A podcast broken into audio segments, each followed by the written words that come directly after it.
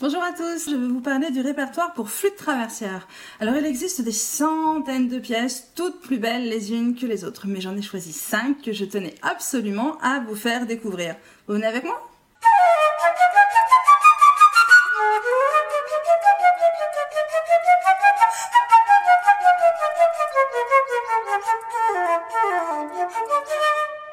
La flûte traversière est un instrument ancien qui se marie à les instruments jusqu'à la Renaissance.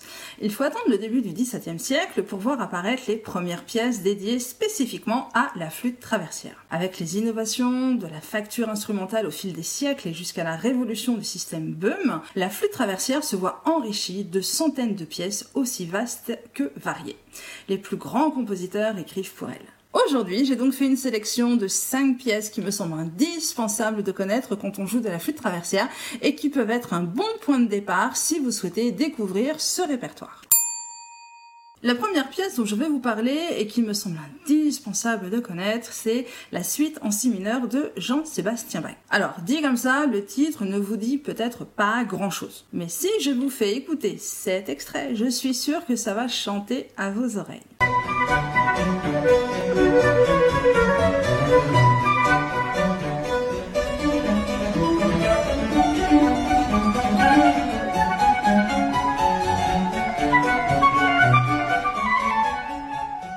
Ce morceau est mondialement connu. Il s'agit de la dernière pièce de cette suite de danse qu'on appelle la badinerie. Généralement, quand on commence la flûte, on a envie de jouer cette pièce. Et pour beaucoup de mes élèves, c'est même le but à atteindre. Il faut dire que c'est motivant, mais au moins, on se rend compte du travail à accomplir. Et surtout, ce que j'aime avec cette pièce, c'est les yeux de mes élèves quand je leur donne la partition et qu'ils comprennent que ça y est, c'est le moment. Ils sont à la fois excités et terrifiés. Mais franchement, cette badinerie, elle est tellement belle, comme toutes les autres danses de cette suite de toute façon, que ce serait vraiment dommage de ne pas la jouer. La deuxième pièce que j'ai choisie, c'est un extrait de l'opéra Orphée Eurydice composé par Gluck.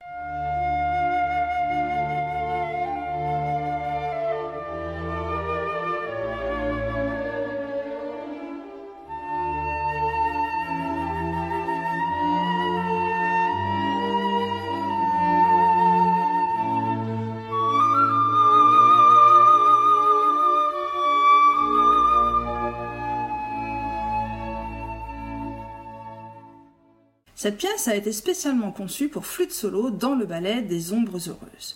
La mélodie est très expressive et l'air central est d'une rare beauté. D'ailleurs, je laisse Berlioz s'exprimer sur cet air, il le fait beaucoup mieux que moi. En écoutant l'air pantomime placé dans la scène des Champs-Élysées d'Orphée, on voit tout de suite qu'une flûte devait seule en faire entendre le chant. La mélodie est conçue de telle sorte que la flûte se prête à tous les mouvements inquiets de cette douleur éternelle. C'est d'abord une voix à peine perceptible qui semble craindre d'être entendue, puis elle gémit doucement, s'élève à l'accent de reproche, à celui de la douleur profonde, au cri d'un cœur déchiré, d'incurables blessures, et retombe peu à peu à la plainte, au gémissement, au murmure chagrin d'une âme résignée. La troisième pièce que je souhaite vous faire découvrir, c'est le concerto pour flûte et harpe de Mozart. Écrit en 1778 lors de son voyage à Paris, ce concerto est une œuvre de commande du duc de Guine. Le duc souhaitait un concerto pouvant être exécuté à la fois par sa fille qui était une excellente harpiste et par lui-même qui était un bon flûtiste amateur. C'est surtout le second mouvement de ce concerto qui est le plus célèbre.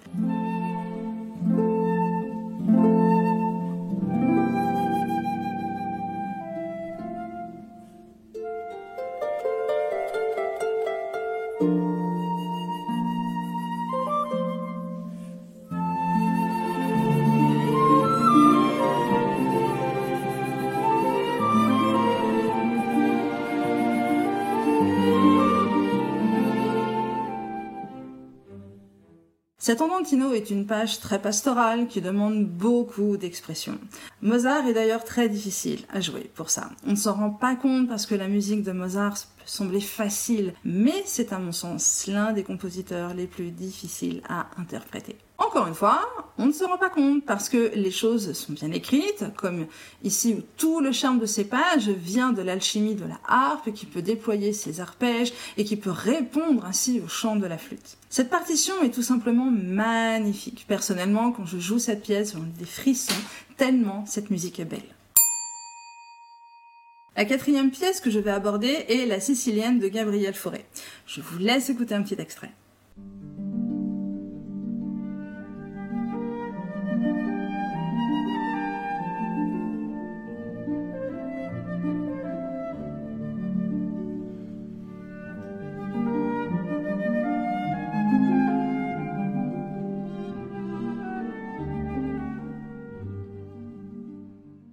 Cette pièce a été écrite à la fin du 19e siècle, en 1893.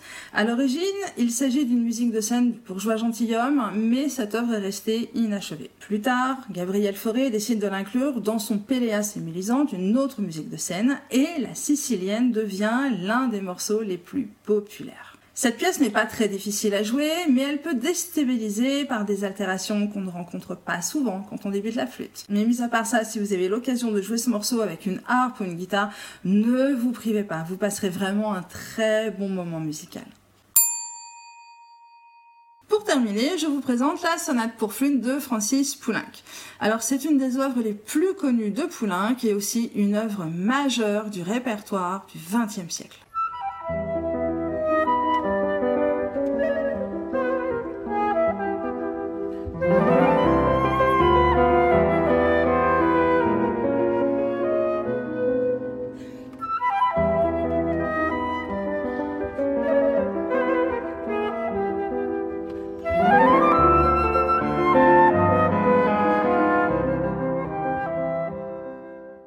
Cette sonate a été écrite en 1957 et fut interprétée pour la première euh, en juin de la même année par Jean-Pierre Rambal et par Francis Poulenc lui-même.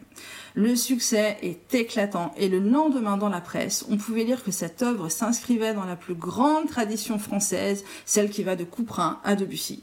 Je crois qu'il n'y a pas de plus bel hommage.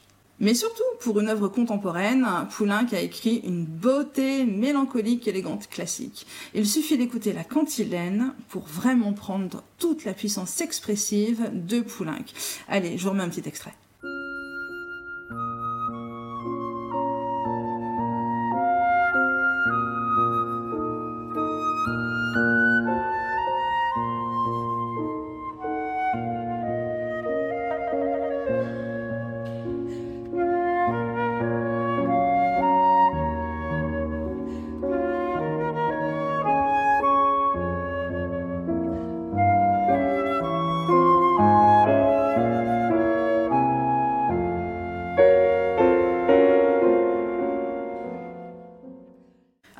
Voyez, cette sélection est rude. Je suis passée à côté de 99% du répertoire magnifique pour flûte traversière. Merci à tous et bonne musique